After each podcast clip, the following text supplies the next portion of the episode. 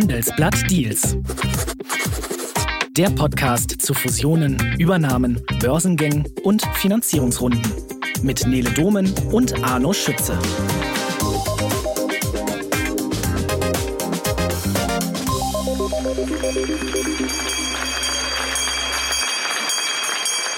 Dieses Geräusch kennen Sie alle sicher. Und das ist nicht nur das Klingeln einer Glocke. An der Börse heißt das Hoffnung. Traditionell dürfen diejenigen, die ein Unternehmen an die Börse bringen, am Tag des Börsengangs diese Glocke auf dem Frankfurter Parkett läuten und hoffen dabei auf einen glücklichen Start. Glücklich läuft es aber nicht immer. Das zeigt sich beim Internetdienstleister Jonos, der Anfang Februar dieses Jahres an die Börse gegangen ist. Und dessen Aktien sind gleich nach Start bis heute kontinuierlich gefallen. Warum?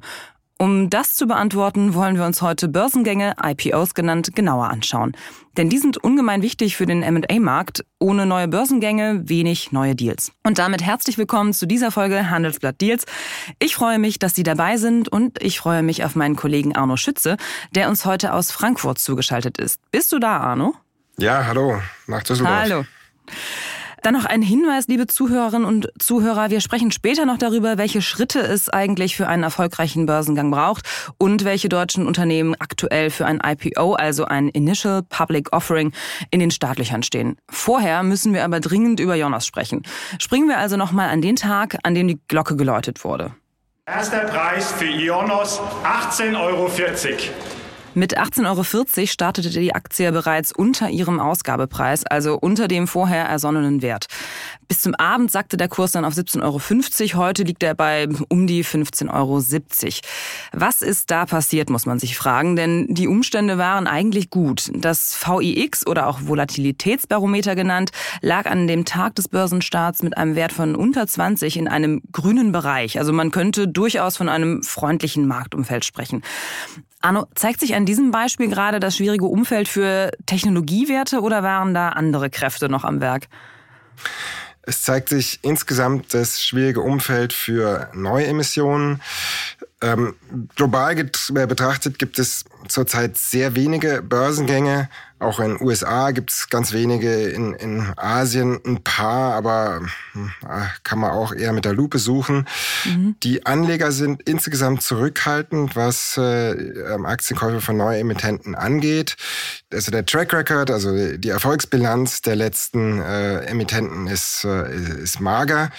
Viele lecken die Wunden von ihren Aktieninvestments. Das heißt, sie müssten sich, wenn sie jetzt äh, Aktien von Neuemittenten kaufen wollten, erstmal sich trennen von äh, Beständen an Aktien, die sie haben, die sie dann mit Verlust verkaufen äh, müssten. Und das schreckt sie ab. Und tja, deshalb bleiben viele lieber fern. Naja, sehr nachvollziehbar, dass da auch ein bisschen vielleicht der äh, Gewöhnungseffekt ehrlich gesagt fehlt, weil 2022 war ja auch ein Jahr mit besonders wenig Börsengängen. Also die meisten werden sich vermutlich nur noch an Porsche erinnern. Und ähm, weil es 2022 so wenig gab, musste Jonas bei seinem IPO noch einen sogenannten Eisbrecherabschlag anbieten. Arno, kannst du uns dieses Prinzip noch einmal erklären und welche Auswirkungen hatte das vielleicht noch auf die Performance von Jonas am Ausgabetag, abgesehen davon, dass äh, unter den Anlegern gerade relativ wenig Vertrauen in Neuemissionen herrscht. Richtig, 2022 gab es in Deutschland ähm, eigentlich nur äh, Porsche ähm, als namhaften Börsengang. Und da waren sogar eigene Kräfte am Werk. Ähm, VW äh, und die Eigentümerfamilie von VW, der war es eigentlich, glatt gesagt, relativ egal, zu welchem Kurs die ja. Porsche-Aktien in die Börse gehen würden. Ähm, da gab es äh, eher machtpolitische Gründe, warum dieser Börsengang gemacht wurde. Mhm. Ist dann sogar relativ gut gelaufen. Ähm, aber abgesehen davon hat sich keiner in dem Umfeld, äh, was wir letztes Jahr hatten, mit Zinserhöhungen und Ukraine-Krieg aus der Deckung getraut. Dieses Jahr hat dann Ionas den, den Anfang machen wollen oder, oder gemacht. Mhm. Und in der Tat, sie mussten einen etwas größeren IPO-Discount bieten. Das ist dieser Eisbrecherabschlag? Genau. Also ah, ja. ich meine, also jeder, jeder Emittent muss einen, einen Discount bieten. Mhm. Äh, einfach deshalb, weil ein Anleger, der die Aktie kauft, also hat jetzt keine Historie, wie ist diese Aktie gelaufen, ja. wie hat sich das Unternehmen wirklich entwickelt. Das heißt, es ist immer ein Abschlag von ungefähr 10 bis 15 Prozent fällig auf die Bewertung von Vergleichsunternehmen. Und in diesem Fall hm, waren es eher mal, was weiß ich, 15, 20 Prozent. Und das war aber offenbar immer noch nicht ausreichend. Ähm, wie die Aktienkursentwicklung zeigt, finden oder fanden die Anleger die Aktie immer noch zu teuer. Mhm, okay. Und wenn wir uns die größeren Emissionen 2021 und 2022 mal anschauen, abgesehen von dem Sonderfall Porsche in jeder Hinsicht, dann sind die Aktien in den meisten Fällen weit unter ihren Ausgabepreis gerauscht. Zum Beispiel der Nürnberger Softwareanbieter SUSE, der heute ein Minus von ja, fast 40 Prozent verbucht. Noch weiter runter ging es beim Online-Modehändler About You, der ein Minus von 80 Prozent hinnehmen muss. Und die Liste der Leidensgenossen ist lang, also mit Namen wie Mr. Specs, der Vegans Group und vielen weiteren. Woran lag das und was macht das mit dem Optimismus für 2023? Wenn wir gerade schon festgestellt haben, naja, das Vertrauen ist auch so ein bisschen das, was Jonas am Ende äh, das Genick gebrochen hat. Was heißt denn das für alle, die jetzt noch kommen? 2021 war das Jahr, in dem Anleger für ähm, Wachstum bezahlt haben. Also Emittenten, also äh, Unternehmen, die an die Börse gegangen sind, die wachstumsstark waren, waren beliebt bei Anlegern und die haben da nicht so genau hingeschaut, ob jetzt das Unternehmen schon profitabel ist oder, oder wann es überhaupt profitabel werden wird. Das hat in dieser ganzen Euphorie des Jahres 2021 keine große Rolle gespielt. Ähm, Mittlerweile ähm, ist die Nasdaq äh, stark eingebrochen und äh, Tech-Werte global und ja, das hängt äh, im Wesentlichen auch damit zusammen, dass die Anleger gemerkt haben, hm, okay, naja, das riesige Wachstum, was da prognostiziert hat, zum einen kommt es äh, dann doch nicht ganz so schnell wie erhofft und zum anderen dauert es wohl länger, bis, bis äh, die Unternehmen dann profitabel sind und vielleicht Dividenden zahlen können. Das hat die Lust auf solche IPOs äh, genommen. Tech-IPOs erwarte ich selber für dieses Jahr eigentlich gar nicht. Mhm. Was jetzt im Fokus steht bei Anlegern, und das sind die einzigen Unternehmen, wo Investmentbanker sagen, dass die eine realistische Chance haben auf einen erfolgreichen Börsengang, das sind Unternehmen mit ähm, stabilem Cashflow, also die äh, Gewinn, Gewinne schreiben, die eine Historie zeigen können, dass sie einfach profitabel sind und ähm, entsprechend auch Dividenden werden zahlen können. Mhm, verstehe. Jetzt noch einmal vielleicht abschließend äh, ein Blick auf Jonas. Ähm, ist da Besserung in Sicht oder muss man das verbuchen unter, das ist nicht so gut gelaufen und dabei wird es wahrscheinlich bleiben? Ähm, speziell auf Ionos gesehen, glaube ich, kann man das so nicht sagen. Ich, ich glaube, ähm, oder was ich, was ich gesehen und gelesen und gehört habe, ist das eine, eine sehr solide Firma und die ähm, gut, die haben jetzt auch nur einen relativ kleinen Anteil an die Börse gebracht von 15 Prozent. Und da ist ein Finanzinvestor drin, Warburg Pinkes, der perspektivisch äh, aussteigen wird. Und der wird jetzt einfach warten, bis sich äh, die Lage bessert und dann zum späteren Zeitpunkt mehr Aktien verkaufen und wahrscheinlich dann äh, Gewinn machen auf sein Investment. Also mhm. äh, nur weil es der Start nicht so ganz perfekt war, ist es jetzt, kann man es jetzt auch nicht sagen, es war irgendwie ein Misserfolg oder so. Sehr gut. Ähm, vielleicht noch eine Anschlussfrage, die sich äh, mir auf jeden Fall gerade äh, stellt und vielleicht auch noch einigen anderen. Wie genau wird eigentlich der Ausgabepreis ermittelt und von wem? Der Ausgabepreis wird in einem sogenannten Bookbuilding-Verfahren äh, entwickelt.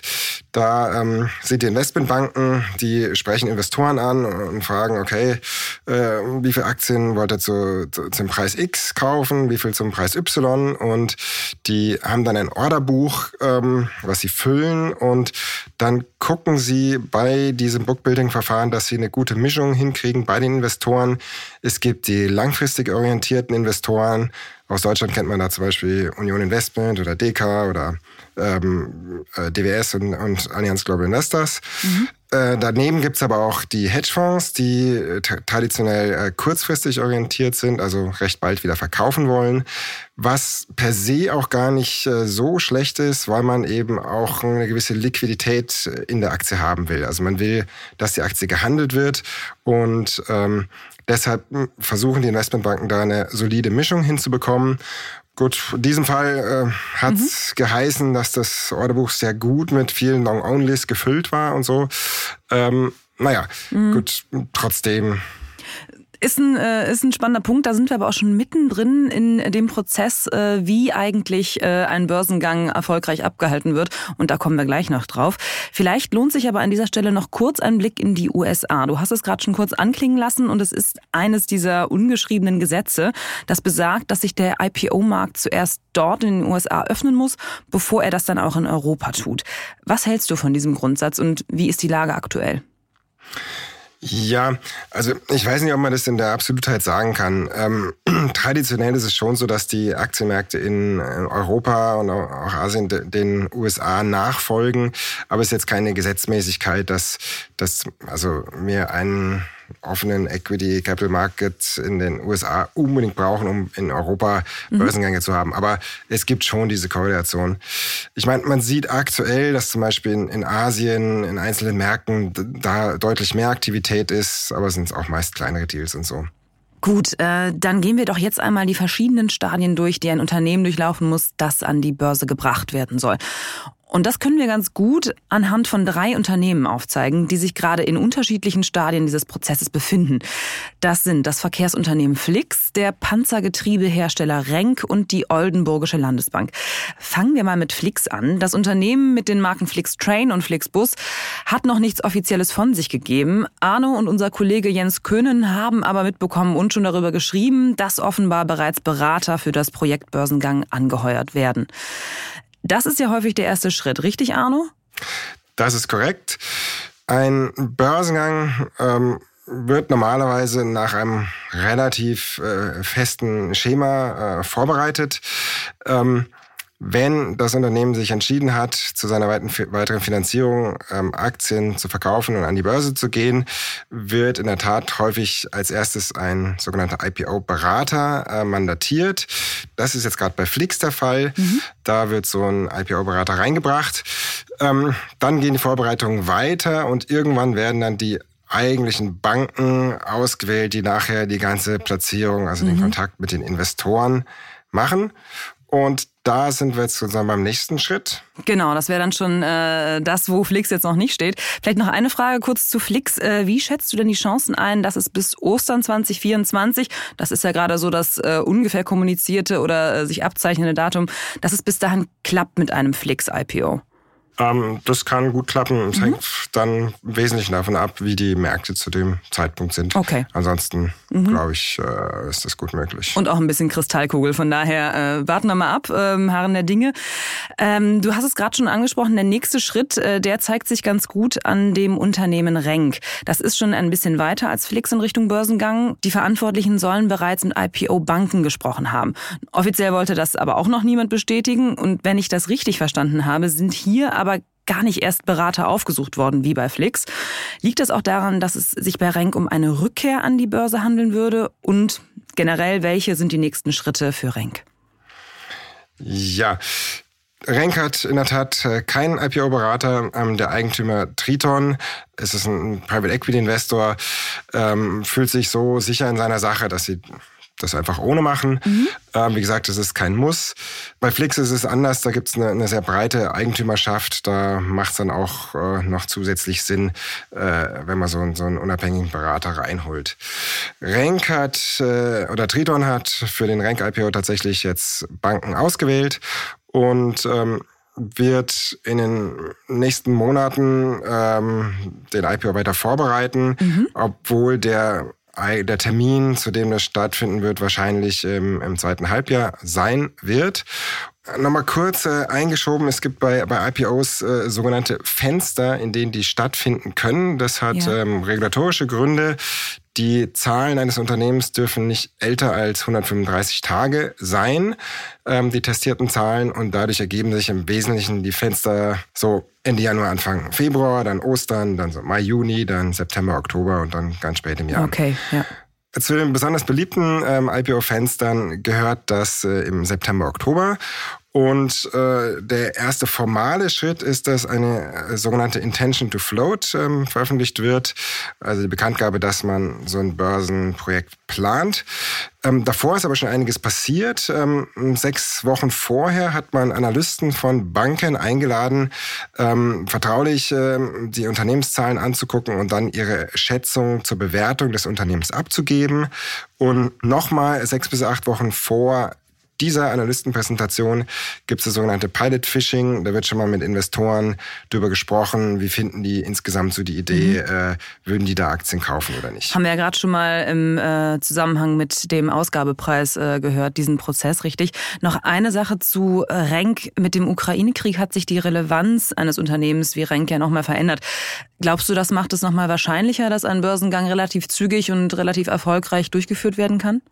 Ja, wie erfolgreich muss man immer sehen, aber es ist richtig, dass äh, Rank äh, absolut schon, also von der Sonderkonjunktur in, in der Rüstungsbranche profitiert und dass ein ähm, gerade ein Besitzer, ein Private Equity Besitzer dann so eine Lage nutzt, äh, um das Unternehmen an die Börse zu bringen, das ist jetzt auch nicht verwunderlich. Mhm. Äh, dann blicken wir jetzt noch mal auf ein drittes Stadium im IPO-Prozess und damit auf die Oldenburgische Landesbank, kurz die OLB. Die hat ihren Börsengang für Juni 2023 angekündigt und das ist ja ziemlich bald. Welche Schritte stehen denn da aktuell an und für wie realistisch hältst du dieses zeitliche Ziel? Ja, also ich glaube, so ganz offiziell haben sie noch nicht gesagt, dass sie dann an die Börse gehen wollen. Der mhm. Vorstand hat nur gesagt, ja, wir sind jetzt börsenreif und es liegt dann am, am Besitzer äh, letztlich, was er macht. Und das sind ähm, auch in dem Fall Private Equity Investoren um, um Apollo. Und die werden sich den Markt anschauen und wenn die sagen im, im Mai, gut, jetzt ist ein gutes Fenster, dann gehen wir eine ITF raus, also diese Intention to Float. Und dann in der Regel vier Wochen später ist dann das Unternehmen an der Börse. Wie gesagt, aber dieser Prozess ist noch nicht initiiert. Die ITF ist noch nicht da, könnte theoretisch auch nach Ostern kommen, aber am Markt ist die Erwartung, dass es eigentlich eher äh, quasi Ende Mai dann kommen wird. Mhm. Da noch zum Ablauf, also wenn diese ähm, diese Intention to Float veröffentlicht wird, dann beginnt ein vierwöchiges Prozedere. Die ersten zwei Wochen begibt sich das Management auf Roadshow und trifft Investoren und, und präsentiert das Unternehmen. Dann wird nach zwei Wochen ein Börsenprospekt veröffentlicht, in dem eine Preisspanne genannt wird, zu dem die Aktien angeboten werden. Und dann schließt sich an zwei Wochen Bookbuilding-Verfahren und das hat man, glaube ich, vorher schon kurz erwähnt, ja. dass in dieser Zeit dann die, die Banken schauen, zu welchem Preis sich denn dieses, diese Aktie wohl am besten mhm. platzieren lassen wird. Okay, ziemlich komplexes Projekt. Wenn wir all das Gesagte jetzt nochmal runterbrechen auf eine ganz einfache Frage. Wie lange dauert es, ein Unternehmen an die Börse zu bringen? Hm, tja, das ist jetzt schwierig zu sagen. Also rein, rein, formal sind es quasi vier Wochen, also von dem mhm. Intention to Float bis es dann an der Börse äh, ist. Aber die ganze Vorarbeit, die haben wir jetzt ja auch schon äh, skizziert. Und es ist eigentlich auch so, ich meine, was ist ein Börsengang und, und wozu dient der? Ne? Da, ähm, zum einen ist es eine Möglichkeit für den Besitzer ähm, dieses Unternehmens, ähm, Kasse zu machen, sage ich mal so. Wenn es eine Familie ist, die da teilweise aussteigen will oder ein Finanzinvestor, der das Unternehmen irgendwann gekauft hat und irgendwann wieder weiterverkaufen will, ist ein Börsengang eine gute Möglichkeit. Zum anderen ist natürlich auch für ein Unternehmen das eine Möglichkeit, sich am Kapitalmarkt dann finanzieren zu können, über Ausgabe von Aktien, dann auch später, also Kapitalerhöhungen zu machen und da eben Eigenkapital einsammeln zu können. Ähm, und es bringt eine gewisse ähm, Visibilität mit sich zum Börsengang und mhm. auch nicht zuletzt sowas, äh, also was man Akquisitionswährung nennen kann. Also ein Unternehmen, was gelistet ist, kann ein anderes Unternehmen kaufen und dann mit eigenen Aktien bezahlen. Und das ist mhm. in vielen Fällen auch eine attraktive Sache. Absolut. Ja, mit Blick auf die Zeit müssen wir leider sagen, ich glaube, das war es jetzt schon wieder mit äh, der zweiten Folge von Handelsblatt Deals. Ich würde ja wahnsinnig gerne noch mit dir über das Thema leere Börsenmäntel sprechen, aber das machen wir vielleicht einfach, genau, vielleicht einfach in einer der nächsten Folgen. Ähm, Arno, hast du ein Fazit für unser heutiges Thema? Ein Fazit, ja. Börsengänge äh, haben so ihre Konjunkturen. Ähm, die gerade angesprochenen Specs, die waren mal total gehypt äh, 2021. Mittlerweile haben sie sich eher ähm, komplett äh, aufgelöst. Also es, es, gibt noch welche, aber mhm. es gibt keine Aktivität mehr. Ja, wenn die Märkte gut laufen, dann gibt's immer sehr viel Börsengänge und jetzt in der schwierigen Marktphase wie momentan weniger. Ja, mhm. war jetzt nicht so ein tolles Fazit, eher so eine allgemeine Beobachtung. Ja, wir können Aber das, wir können es ist immer spannend, äh, Börsengänge zu verfolgen und mhm. macht Spaß. Genau, und wir können ja auch nichts dafür, dass der Markt so ist, wie er ist. Also von daher, äh, herrliches Fazit nehmen wir gerne. Ähm, dann noch einen herzlichen Dank an Sie, liebe Zuhörerinnen und Zuhörer, dass Sie dabei waren. Und ein großer Dank an Lukas Teppler für die Produktion der heutigen Folge. Bis zum nächsten Mal. Bis dann.